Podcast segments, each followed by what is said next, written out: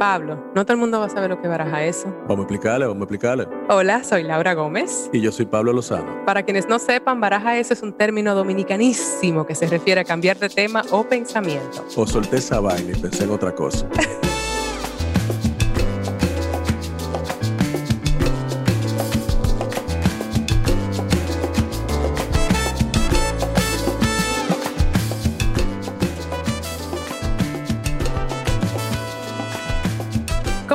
¿Cómo vas? Bien, contento, Sí. emocionado por el episodio de hoy. Yo te mandé un enlace de una Sí. peli. ¿La viste? Ah, yo la he visto varias veces, Ajá. es una de mis películas favoritas. Eh, creo que hoy va a ser una conversación donde no podré hablar porque estaré starstruck, no- así tú, frisado. Tú, no hablar. Sí, es que, es que esta persona, esta actriz que vamos a hablar con ella hoy, eh, para mí me parece una grande, o sea, es una de las grandes. Eh, para mí. anuncia tú quién es, ya que... Bueno, señores, prepárense para una conversación aquí en Baraja Eso eh, con Ilse Salas, que para mí es increíble. Yo te lo agradezco demasiado presentarme a Ilse Salas. Y bueno, eh, aquí está, en Baraja Ilse Eso. Salas es una actriz mexicana. La película del, que, te que menciono es que le pasé a Pablo fue Güeros, que dirigió Alonso Ruiz Palacios, que bueno, es también pareja de Ilse y vamos a hablar un poco sobre eso, esa relación de ellos. Y desde que la conocí profesionalmente en, en Güeros, honestamente he seguido su carrera y creo que es una de las actrices más interesantes que conozco, específicamente de Latinoamérica, pero creo que simplemente es una actrizaza Ujú, y punto. Así que vamos a dejar de barajar eso y vamos a conversar con Ilse Salas. Querida Ilse, qué gusto tenerte por acá. Igualmente, Yo pero no- mucho. Mucho. Cuéntame si estoy en lo cierto. En este momento en que nos encontramos grabando, que no es cuando va a salir al aire, pero grabando, tu cumpleaños es mañana. Sí, ¡Wow! Felicidades adelantadas. ¡Felicidades! Qué placer conocerte en la víspera de tu cumpleaños. Gracias, sí. Además cumplo 40 años, es un chorro. ¡Qué ¡Wow! cool! Es un chorro, pero muy cool. Yo Hay que ya- celebrarlo. O sea, felicidades y bienvenida a una década muy especial. Sí, ¿eh? Sí me emociona ser una, una cuarentona feliz. ¡Qué rico! Eh, yo creo que eso es una, mane- una manera maravillosa de darte la bienvenida no solamente a este show, porque aquí estamos buscando romper con ideas preconcebidas que nos dan, que nos da la sociedad, como que uno va en descenso y tal. Pero tú y yo particularmente, que compartimos el oficio de actriz, que genuinamente eso tiene un cierto impacto, no por nuestra decisión, sino por la industria en que trabajamos, pero que me encanta como que rompamos con esas ideas. Y Sí, a mí también. primero que nada, déjame expresar eh, mi admiración. Yo soy mega fan, Pablo también. Sí, sí. O sea, eh, y mientras más he visto de tu trabajo y más veo de tu mm, activismo, en cierto modo, precisamente compartimos muchos puntos de vista en común sobre, sobre estos aspectos, más fan voy siendo. Así que, comenzando por ahí, que estás Gracias. entrando en esta nueva década, ¿cómo, cómo- además eres mamá, o sea, eres madre de dos nenes. Sí, ¿Y cómo, dónde te encuentras ahora mismo? Eh, Físicamente, ¿dónde estás? Porque en este momento veo un background hermoso detrás de ti. Físicamente estoy en casa de los abuelos de mis hijos, o sea, los papás de Alonso Ruiz Palacios, que conoces perfectamente bien. Eh, y estoy viviendo aquí porque estoy arreglando mi casa en Coyoacán. Entonces, esto ya se extendió. Soy una rimada, pero tengo, tengo escenarios fantásticos como este. Qué maravilla. Ellos viven a las afueras de la ciudad en una casa así como en, en el bosque. Mm, Entonces tiene sus ventajas. sí. Claro. Pablito, por si acaso, yo creo que tú lo sabes, pero que sepas, yo conozco a Ilse de manera personal por mi amistad con su marido, Alonso Ruiz Palacios, que como dice, conozco bien y con quien llevo una amistad ya de una década. O sea, nos conocimos. ¡Ay, Dios mío! No puede ser. sí, pero sí es cierto, claro. En Fundación Carolina, justo cuando... ya pasaron 10 años de eso. 10 años, cuando él estaba escribiendo con nuestro amigo Gibran Portela el film Güeros. Así es. De hecho, es como yo te conocí. Antes de conocerte físicamente, conocí tu trabajo. Pablo, tú acabas de ver ese film. Bueno, yo lo he visto varias veces. El, film para mí es un peliculón. O sea, realmente ahora lo vi porque como íbamos a hablar contigo, quería como refrescarme la memoria de esa, de esa película y la verdad que yo digo, coño, pero ¿cómo puede ser eso una ópera prima? Yo no lo puedo creer. O sea, es una cosa, es una película como de una verdad, pero al mismo tiempo como de una eh, como vulnerabilidad enorme. Entonces también te plantea así como la Ciudad de México, ¿no? O sea, ¿dónde estamos? En la Ciudad de México, ¿no? Esa cosa como tan fuerte. Eh, imagínate, o sea, La Ciudad de México en blanco y negro, además. Sí, sí, sí, no. Y tu trabajo en, la película, Ilse, o sea, increíble. O sea, realmente agradecí mucho y agradezco mucho que, que, hayan hecho eso con tanta pasión y tanto corazón. O sea, se nota que, que realmente amamos el cine. ¿Qué fue trabajar con tu marido en su ópera prima? Los matices y los bemoles. De entrada ni siquiera sé cómo acabó el guion, porque lo único que hizo con Laura en la Fundación Carolina es comer jabú y tomar vino. Claro, como debe ser. Así que se escribe un guion, Ilse. Entonces, yo le hablaba por teléfono y le decía, ¿cómo vas con el guion? Ahí voy, ahí voy. Y cuando regresó, este, no lo había terminado, entonces no, no sé qué hicieron, pero bueno, por lo menos una bella amistad sé que está, lo cual este, es más duradera que cualquier película, pero em, pues fue muy, todo menos romántico, como que la gente romantiza mucho cuando las parejas son, eh, trabajamos juntas y, la verdad es que no lo es tanto. Alonso es un súper director, yo independientemente de que sea el padre de mis hijos, considero que es mi director favorito en México hoy en día, eh, sin duda alguna. Y, y, Güeros fue como, como ese primer... Eh, conocí a Alonso creativamente como director ahí, aunque ya llevaba muchos años de conocerlo y de ser novios incluso. Okay. Entonces fue un descubrimiento aparte y fue muy emocionante a nivel personal. Wow.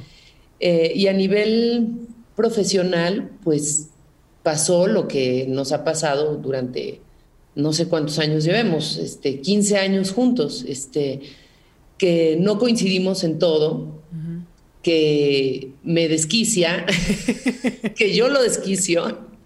Sí. Eh, pero que a pesar de tener tantas diferencias creativas, sí compartimos la vocación. Y bueno, yo asumo que nuestra vocación es contar historias, no solo en cine, los dos hacemos teatro también. Eso sí nos fortaleció muchísimo y pudimos empatar. Luego también Güeros fue una película que se hizo entre amigos. Ah, eso es eh, maravilloso, sí. Y realmente le da un, un sabor especial a la película porque era muy íntima, o sea, es un viaje muy personal de Alonso, que llevaba muchos años escribiendo, tratando de darle forma, en donde yo siempre digo que todas sus películas son de adolescentes que no dan el paso a la adultez. Extrañamente. Claro, ¿por qué será? ¿Por qué será? Muchos, muchos cuarentones están en esas. Nosotras no, Laura. ¿eh? No, claro que no, claro que no. Ustedes son la voz de la madurez y la. Somos ustedes son infinitas, vamos. Exacto, eternas. eternas, claro. Pero los chicos sí como que luego se quedaron ahí. pero es tan genuino y tan verdadero y tan entrañable, ¿no? El viaje de Alonso como creativo y con sus personajes, que fue fascinante hacerlo y fue fascinante hacerlo con un actor de la talla de Tenoch, de Ortiz Gris, eh, Sebastián Aguirre, su primera película, el que hace Tomás, que era un muchachito tartamudo que dejó de tartamudear haciendo ficción, o sea, estuvo lleno de componentes muy, muy entrañables. Sí, sí, sí, magia. muy mágicos. Sí, sí, sí, totalmente. mágicos y fue una película en donde Alonso dijo, voy a hacer, todo el mundo le recomendó que en su ópera prima se atreviera a hacer todo lo que se le antojara. y, lo que no permitiera que nadie lo limitara. Qué bueno. Y, lo hizo y, y pues fue una historia de triunfo porque quedó una película que yo también amo, que disfruto mucho. Sí. Y, quedó exactamente como él la soñó. Qué bueno, qué bueno escuchar eso. Honestamente es una película icónica latinoamericana, yo diría. Y tú dices, eh, no porque Alonso sea tu marido, yo digo lo mismo, no porque Alonso y sea mi amigo y Gibran sea mi amigo, pero es que amo esa película eh, de manera muy especial. Obviamente yo fui vecina de Alonso, éramos, o sea, pared con pared y como que fui muy testigo del proceso. Tú dices de, que no llega un, guion. El proceso de no hacer nada, quieres decir. Pero, ok, pero escuchen, esto es muy importante. Esa escena icónica de la canción de Juan Gabriel en Güeros vino de una, ¿sabes? De un momento en la, en la, de, de ocio. Claro. claro, no lo dudo, que les dio por extrañar a México y pusieron Juanga. Estoy casi segura. Sí, sí, sí. y, nada que ver. Y yo tengo ese video que, por cierto, cuando vaya a México, yo, lo, yo pienso compartirlo con ustedes. O sea, cuando vi güeros años después, dije, hijo de la... O sea, se robó ese momento que era como... Pero eh, esos son los momentos en el arte que... O sea, el, arte... Todo el tiempo estamos trabajando. Mucha gente dice de que... No, bueno, eh, no se puede trabajar todo el tiempo, no sé qué. Pero nosotros que hacemos lo que amamos, yo creo que, eso no es verdad. O sea, nosotros todo el tiempo estamos creando, estamos eh, pensando en, ese proyecto que nos obsesiona y conectando esos puntos, así como tú dices, en esos momentos de amor entre gente cool, ¿tú entiendes? Y de repente te conecta emocionalmente con México, en, en Europa, pasando frío, y, sale Juanga y tú dices, óyeme. Eso es lo que necesitaba para esta escena. Sí. ¿Tú entiendes? Y que además resultó ser, creo que la mitad del presupuesto de la película fue para comprar esa Pero claro, pero claro. que, le, que le propusieron 200 opciones, Alonso, porque era muy caro. Digo, el tamaño de la película es chiquitito, casi nadie cobramos ni un peso.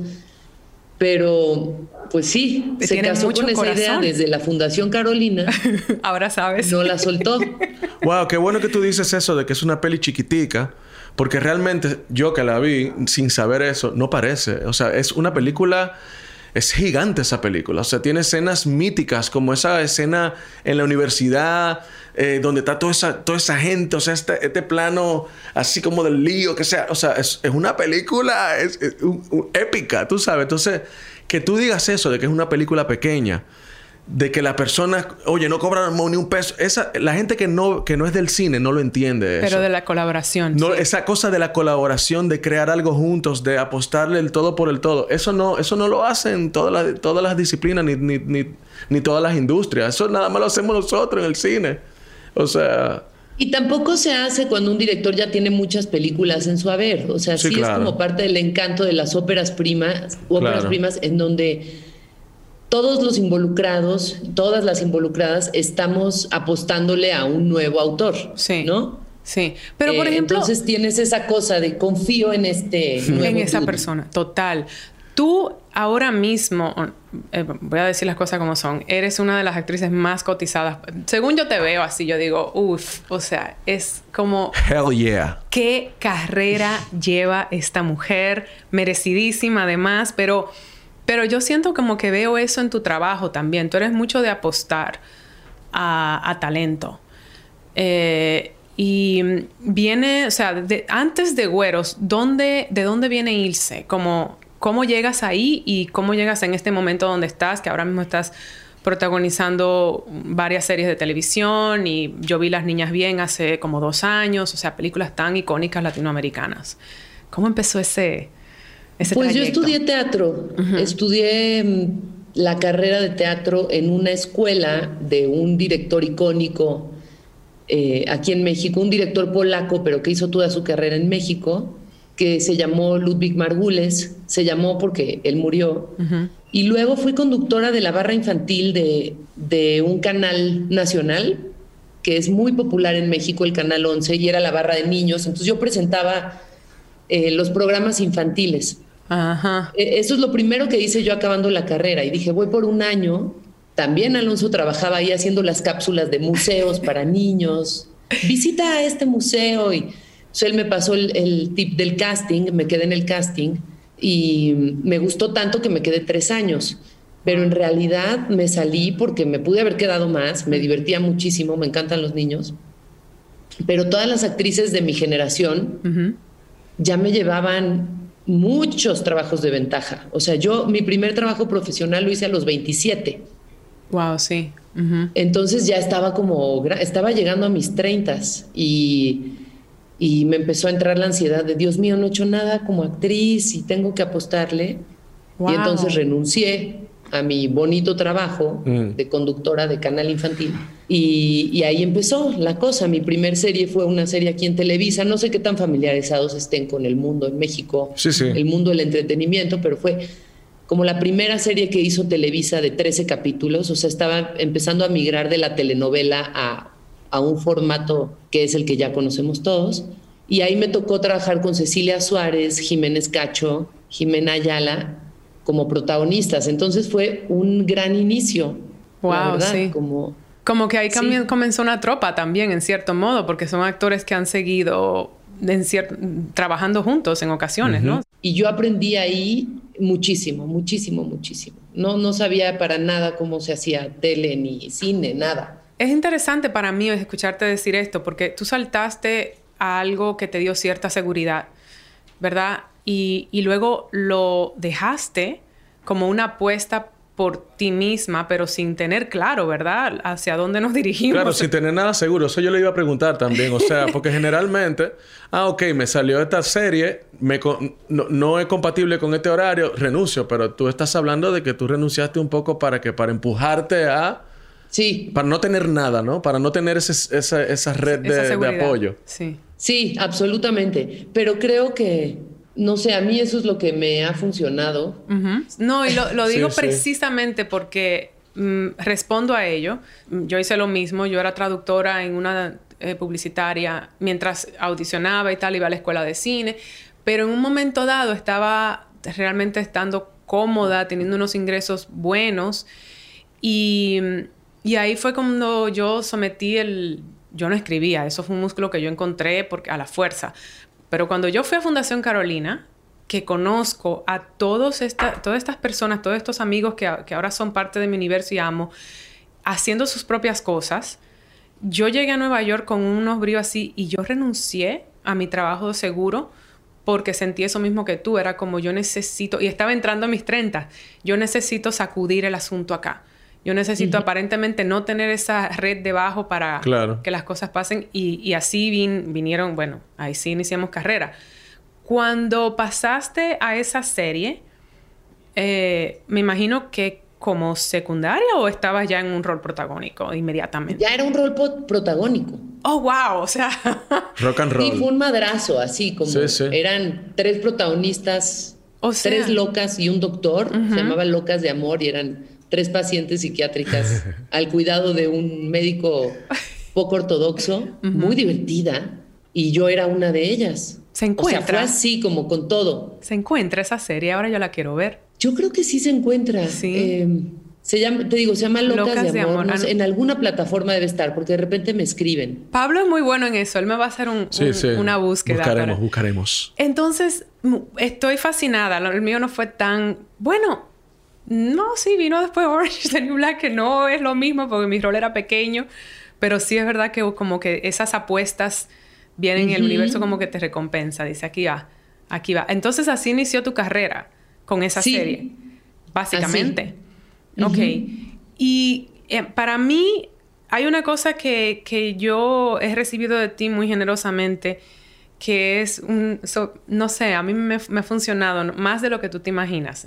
recientemente te contacté para, sumamente tímida, debo decir, porque para mí es como que Ilse Sala, como esta actrizaza súper establecida, yo estoy aquí pidiéndole un favor de algo en México y tú, no, claro que sí, güey, aquí te mando la información. Qué, qué, qué loco, ¿no? Que siempre se siente que empezamos de nuevo. y yo dentro de mí pensé, ¿Cómo así? ¿Tú sientes eso también?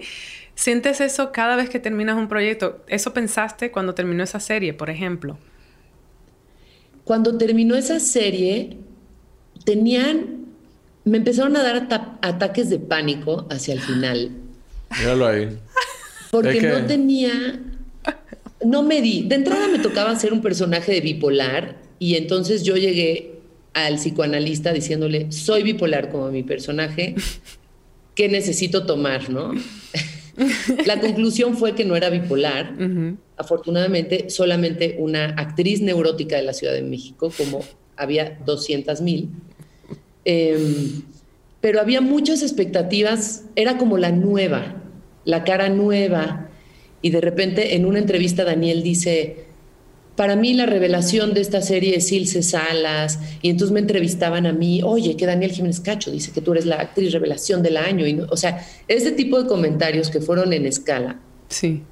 me empezaron a dar ataques de pánico a tal grado que me que un día iba manejando así en la Ciudad de México, me perdí, ahora sí que como en güeros, y acabé en un basurero, así, de repente capté que eh, sin celular, me asusté mucho, como que perdí la noción de la realidad y dije, a ver, ¿cómo, qué está pasando? ¿Cómo se trabaja? ¿Qué es lo que me tiene así? Por supuesto, fui a terapia, ya este, me hicieron entender, pero tenía a lo que voy es que tenía muchas expectativas yo de mí misma.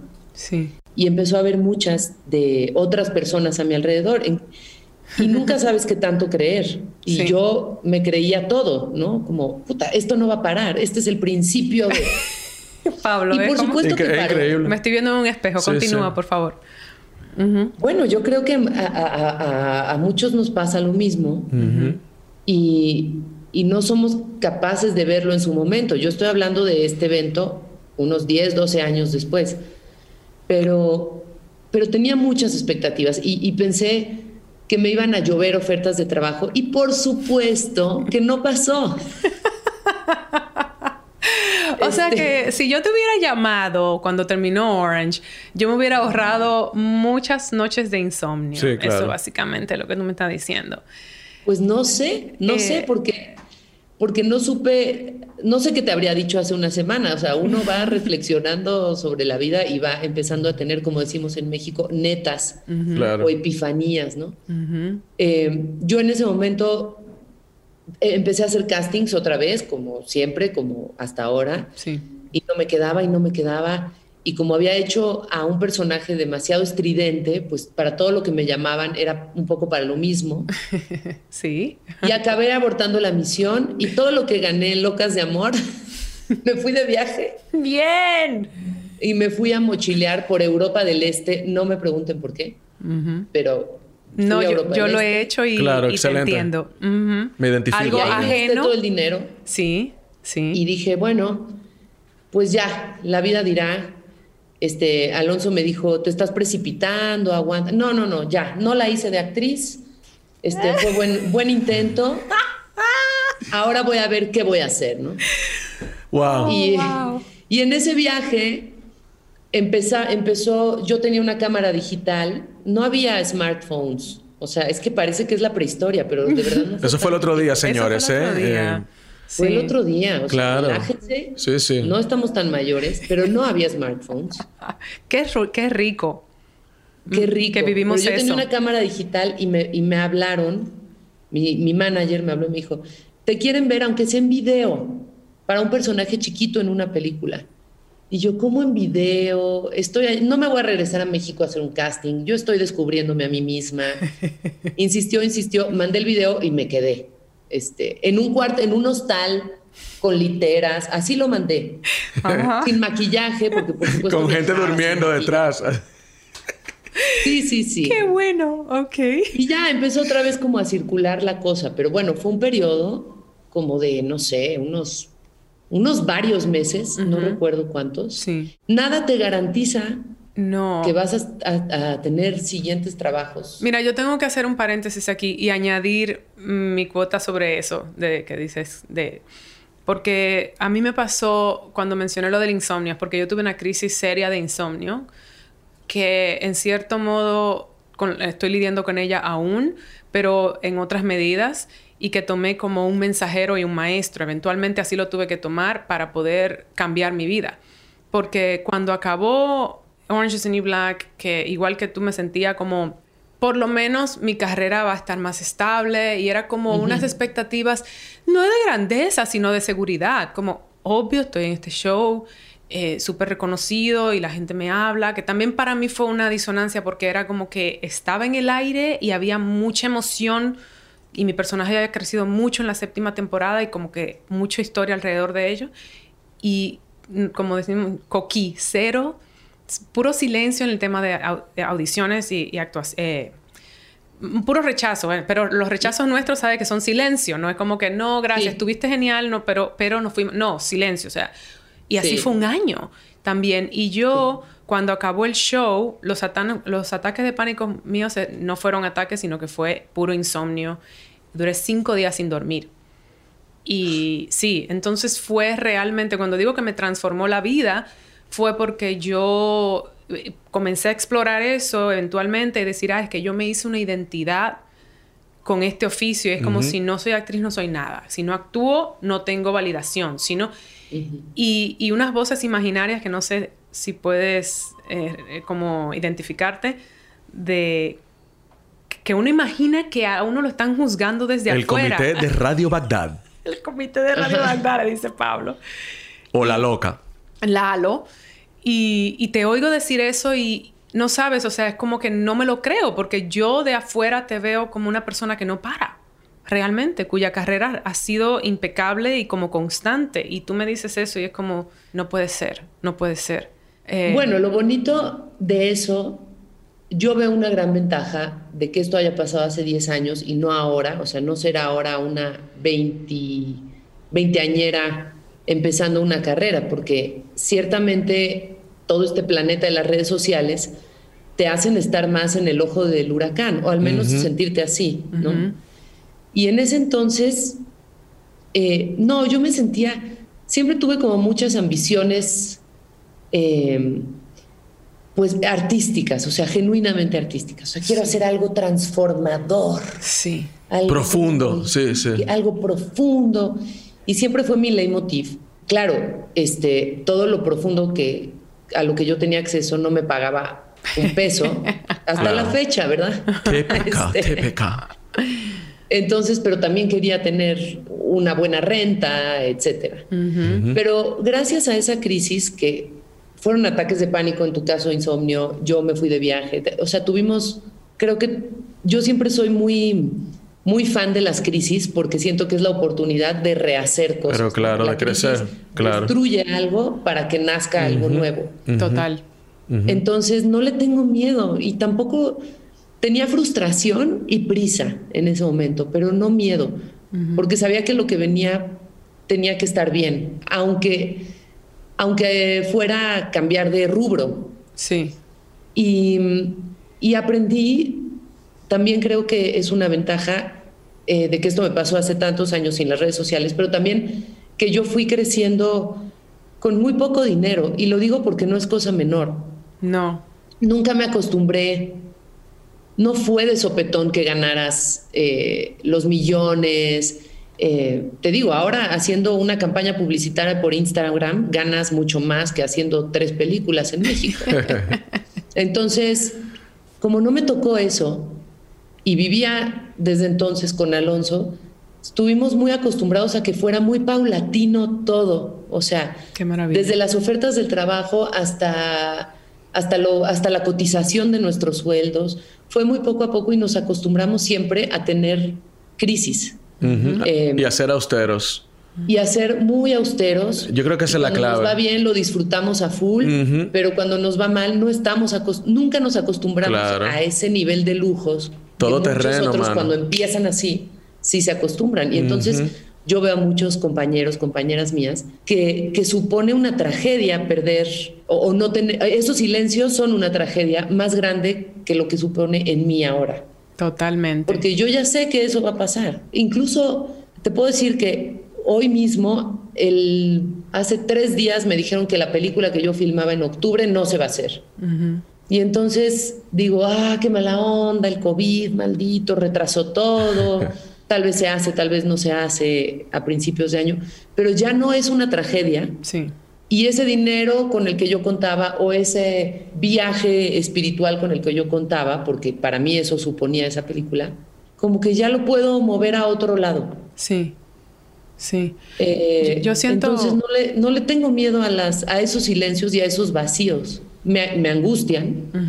y Me frustran. Válido, claro. Pero ya no me dan ataques de pánico. Sí, esa cosa de las expectativas, tú lo dijiste ahí, es clave. Yo creo que uno va aprendiendo a no tener expectativas. Yo creo que las expectativas son un constructo de esa misma idea que yo tengo de lo que el otro quiere que yo sea y de lo que se espera de mí, que es lo que tú decías de, yo tengo que ser actriz y tengo que, ¿sabes? Y, mientras pasamos esas crisis de reconstruirnos desde la ceniza, se va esa cosa, tú sabes, y, aprendemos también a disfrutar de lo que sí está. Y, y, en esa reinvención surgen muchísimas cosas súper interesantes, o sea, la austeridad para mí, en mi caso, es lo que me ha permitido, como tú dices, irse, estar en crisis eh, financiera, digamos, entre comillas, y vivir dignamente y vivir feliz, vivir con mi esposa, disfrutar de la vida, de lo poco que tenemos. Pero al mismo tiempo también yo creo que es la clave de la sostenibilidad que necesita la humanidad y la tierra hoy en día. O sea, yo creo que, que, que ser austero no necesariamente es ser conformista. O sea, a mí me encanta viajar, me encanta conocer el mundo, me encanta comer bien, me encanta ir al teatro, ir al cine, ver... Pero, pero sí siento que la austeridad le da como ese toque de que no es desperdiciando recursos porque sí, Ni, ni, viviendo, sino que, que las cosas se van como hacia un lugar como que puede crecer y germinar y florecer. Hay un sentido Ahora de proceso. Es un lujo. Sí. Es un lujo eso, porque recuerdo cuando tuve a a mi hijo, a mi primer hijo, veníamos de hacer teatro, Alonso y yo, de hacer güeros, de no tener dinero, y, cuando empezó el mundo de la guardería y las colegiaturas, pues sí me di cuenta que, no, que era un lujo que no podía sostener. O sea, mi, mi espacio creativo, mi soledad comiendo una lata de atún, ya no podía ser. Y ah. entonces, entonces, claro que también me vi con toda la disposición, además. Por eso a mí, cuando me, han preguntado en entrevistas, ¿de qué trabajo te avergüenzas? Yo digo, de ninguno, porque me dieron de comer todos. Claro. Y se me hace muy mal agradecido con la vida decir que me avergüenzo de uno de mis trabajos. Claro que unos me gustan menos que otros, pero en ese caso, cuando no te puedes dar el lujo y tienes que pagar un seguro de gastos médicos, claro. pues sí, digo, ok, no me está hablando Paul Thomas Anderson. No he llegado este, a, ser la Isabel Luper mexicana, ¿ok? ¿Qué hay? ¿No? es interesante este, esta conversación, yo siento, porque nos trae eh, matices de que no todo es absoluto. Así como Pablo dice de eso y tú inmediatamente, aunque estás de acuerdo, añades, ¿verdad? Lo, que puede ser un privilegio, lo que puede ser un lujo en cierto modo es precisamente lo que hace esto del ser artista, del ser, ser humano en este mundo, eh, una constante dualidad. Tú decías, por ejemplo, lo que yo creo que, esa austeridad provee es un sentido de proceso y de adaptación. Yo, igual que, que ustedes, igual que Pablo, vengo de esa realidad no solamente en mi carrera, sino de mi vida. O sea, mis padres, por ejemplo, mi papá es empresario, tiene una empresa que tiene 35 años, líder en el mercado, empezó en la sala de mi casa.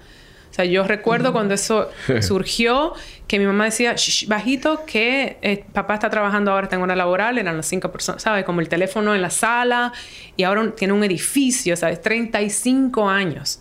Y mm, siempre usamos de ejemplo que eh, a mi mamá me quitaba la, caja de cereal de marca Kellogg's de la mano eh, en un momento. no, no, no. Y me daba una genérica, genérica. local porque era lo que se podía. ¿sabes? Claro, claro. Y yo creo que es más eso, es el poder navegar esas aguas y adaptarse.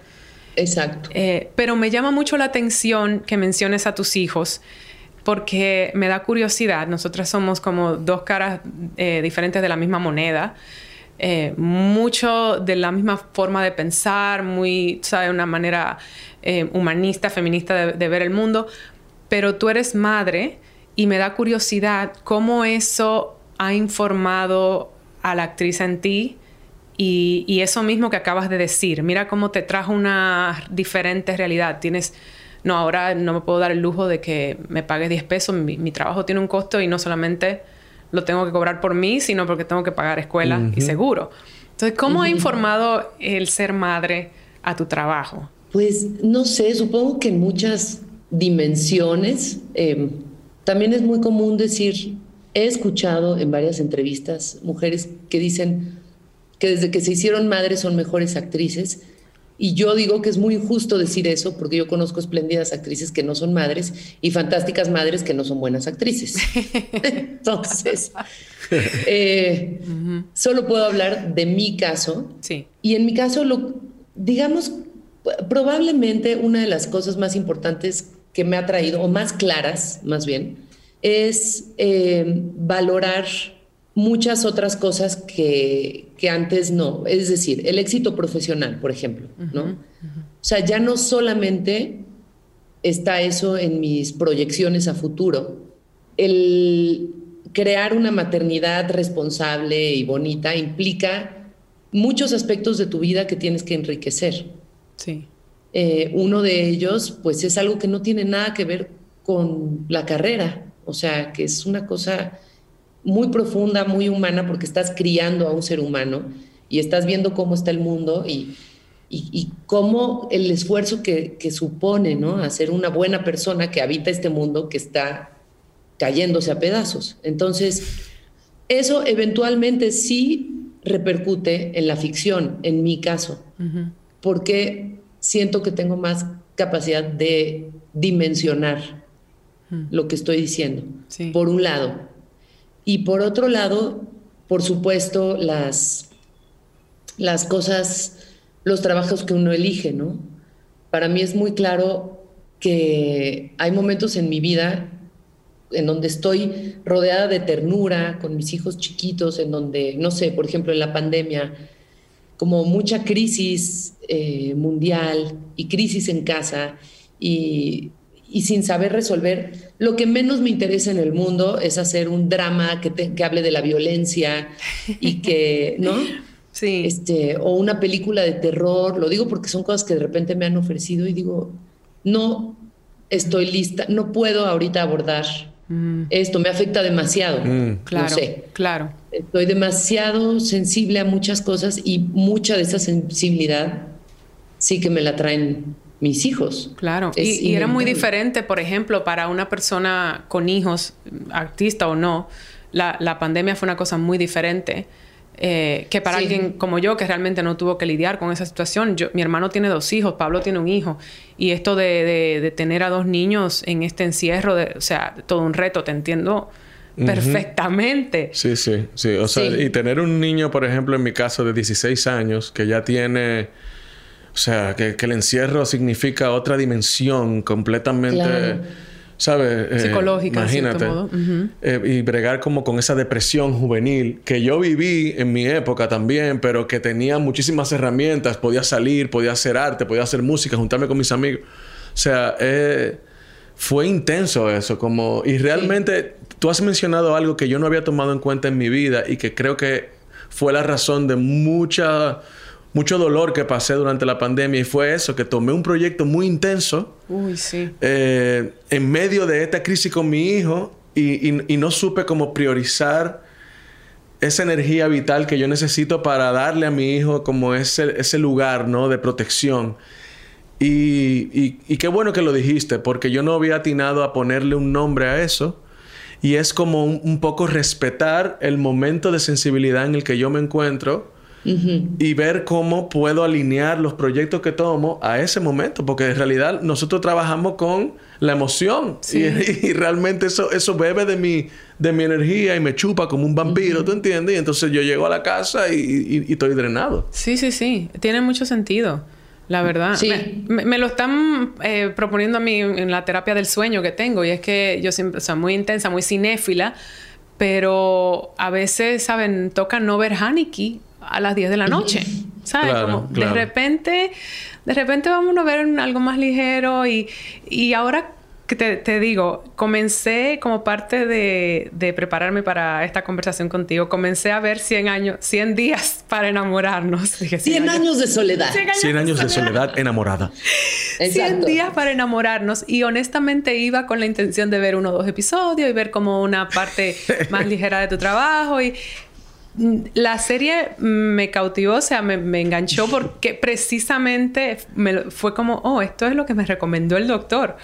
Algo ligero antes de acostarte. Pero tu trabajo es igual de intenso, debo decir.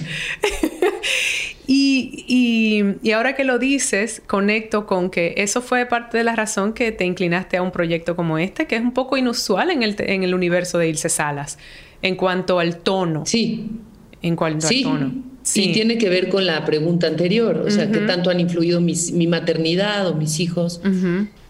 Esta serie yo la, la acepté después de hacer Medea mm.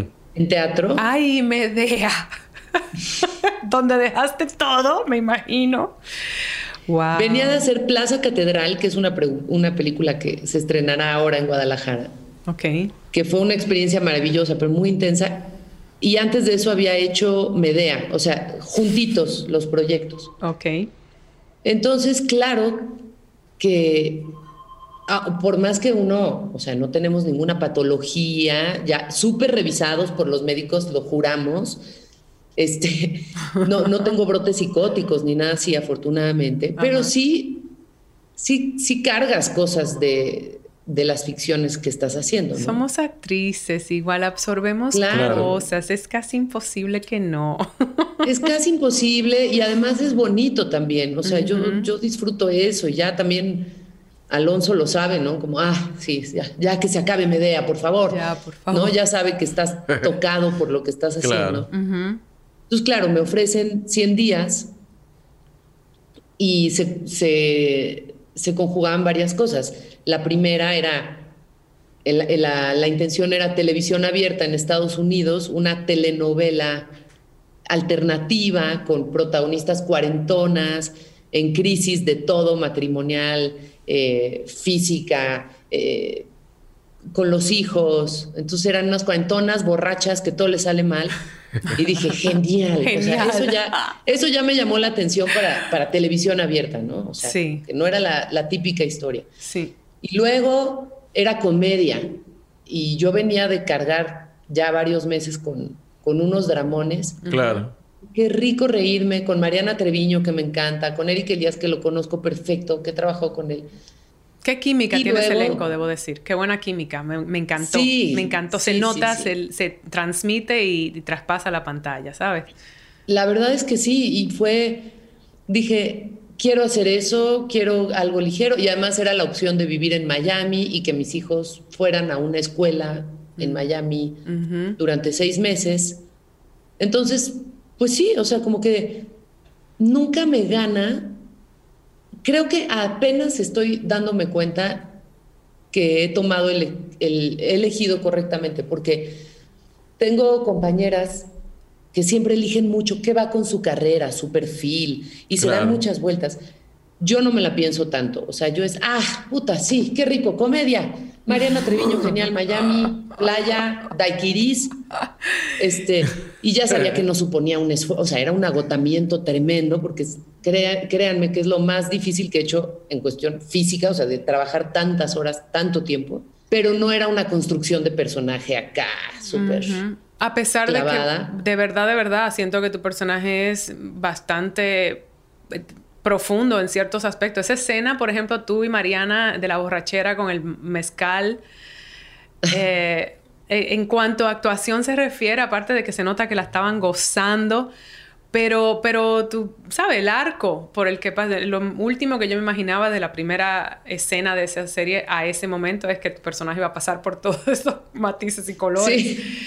Entonces me parece... Pero fue un poco como sin querer y sin presión, la sí, verdad. Sí, eso lo veo. No sé si han hecho televisión así, yo no la había hecho como en ese formato, solo una vez hace unos años. Y la verdad es que es bastante ligero a ver cómo tú lo entiendas y ta, ta, ta. La ventaja que tuve es que tenía Mariana Treviño, que es una fantástica actriz, con una vis cómica estupenda, y realmente yo gozaba mucho, pues, trabajar esas escenas, pero pero entonces eso fue como una decisión intuitiva que me dio mucho más, o sea, que no me quitó nada porque decían, tu prestigio, este, tú que siempre haces cine indie y no sé qué, es raro verte en televisión. Dije, ay, pues, pues que se acostumbren porque se me pega la gana hacer esto. Pero me encanta. Sí, qué bueno que tú dices eso porque siempre, ese es como la gran a mí me lo, me lo viven diciendo también como, ay, ten cuidado con, con no hacer esto o aquello, porque tú estás empezando, entonces tu carrera. Y yo lo veo así, o sea, mi, mi vida es, o sea, mi vida es una cosa y, y, la carrera yo creo que es un constructo como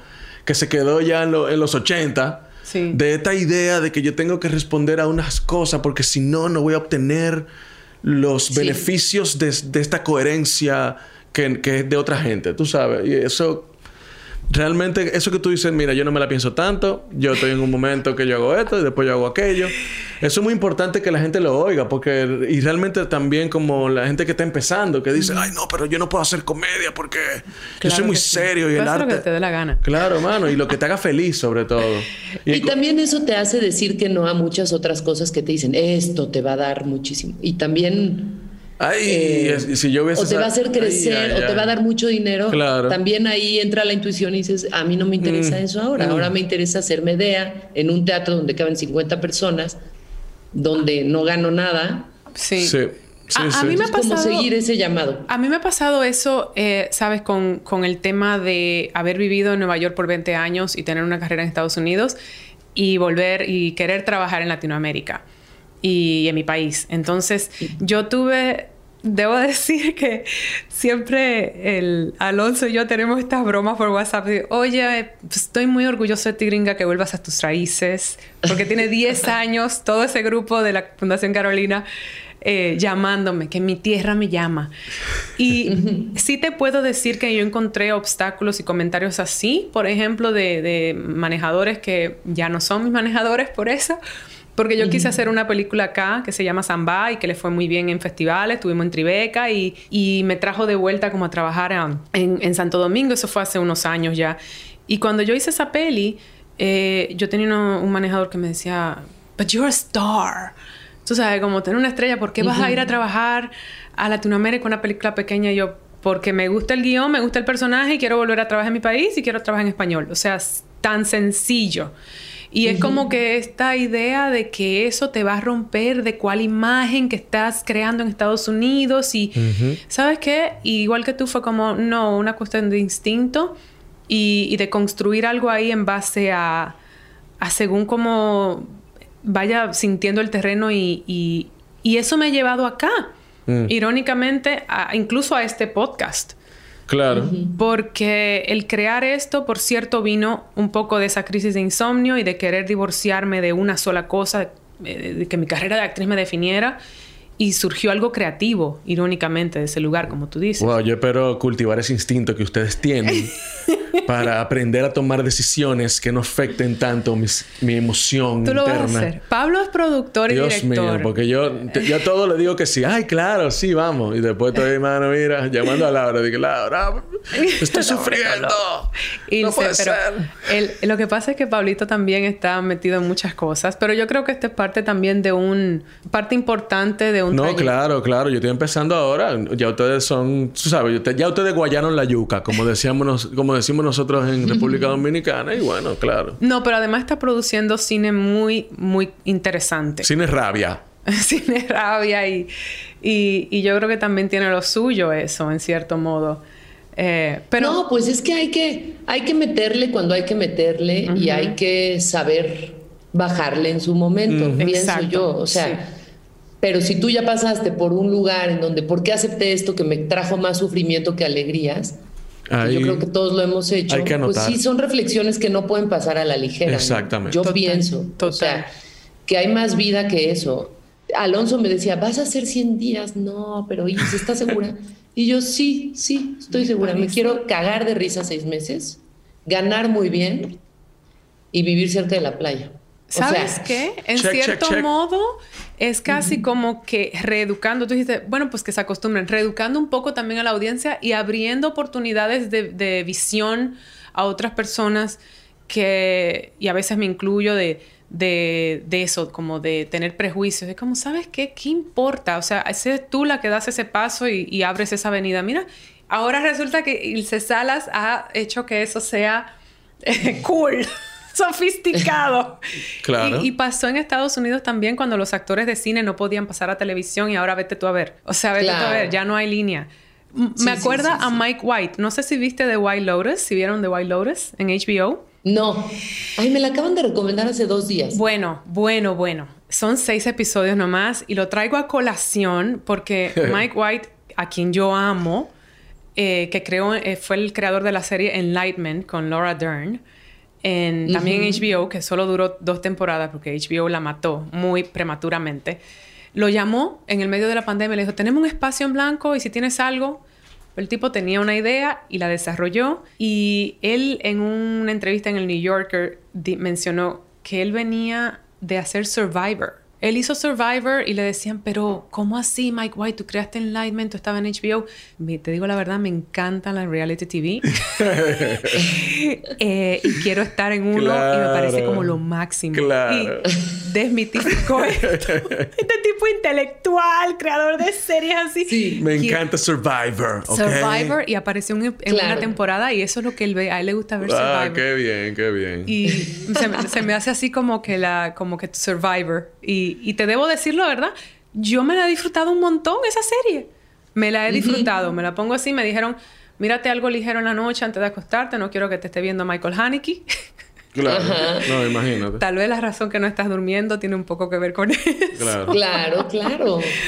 Y, y, está muy bien, o sea, tiene un elenco divertidísimo y, y tiene lo suyo. Y está muy bien producida, tiene muy buen valor de producción. Eh, hay tantos matices, tantos lugares de, que hablar con la carrera de... Sí, yo, yo, me quedo con algo que tú dijiste, Ilse, que, que, que, fue como casi al principio y es que yo lo ligo con el agradecimiento, que siempre terminamos con eso, como con el concepto de agradecimiento es lo que crea la verdadera memoria en mi corazón, ¿no? Eh, que fue lo que dijiste de, ah, te, te avergüenza algo que hayas hecho, no sé qué. Yo no me avergüenzo de nada porque agradezco la oportunidad que me ha dado el universo, la vida o quien sea que, uno quiera, de haberlo hecho y de que eso haya contribuido a quien yo soy ahora. Sí. Estamos en la dirección correcta siempre y cuando escuchemos esa voz del instinto y del agradecimiento. Que incluso como, o sea, como filosofía de vida es a lo que aspiramos, yo creo, todos, ¿no? A hacer, a, aceptar lo que es y, poder navegar las aguas que nos toquen con una sonrisa, con agradecimiento. O sea, eso es como una filosofía de vida, pero incluso viéndolo como algo más formal en la actuación concretamente, sin extenderme demasiado, creo que esos son y esas son las actrices que a mí me gustan, pero, pero que se atreven a equivocarse, ¿no? Y por eso el teatro yo lo disfruto tanto, porque de repente te atreves a hacer una función totalmente distinta a la pasada, cuando ya habías triunfado, está el teatro lleno, eh, la gente habla de ti y ya pagó el boleto para la siguiente función, y de repente tienes un momento de iluminación que puede ser, que es latentemente un fracaso posible, y me gustan las actrices que dicen, va, ¿no? Este, lo voy a hacer, hoy lo voy a decir así, y aunque haya sido una pésima decisión, el, el valor que tiene hacerlo es, son los que yo sigo, pues. Sí. O sea, que, y que humildemente dicen, aquí sí la cagué. No, la verdad ese sí me salió fatal. O sea, creí que estaba chido, pero... Y prefiero esos viajes que los que siempre la carrera perfecta, este, los trabajos impecables, esto no fue una equivocación, tenerte aquí hoy. No, no, no. Ah, un, gran placer conocerte, de verdad. Y, de corazón te digo que gracias por tu carrera y por atreverte a equivocarte, porque de esas equivocaciones y aciertos hemos aprendido y sentido con tu trabajo.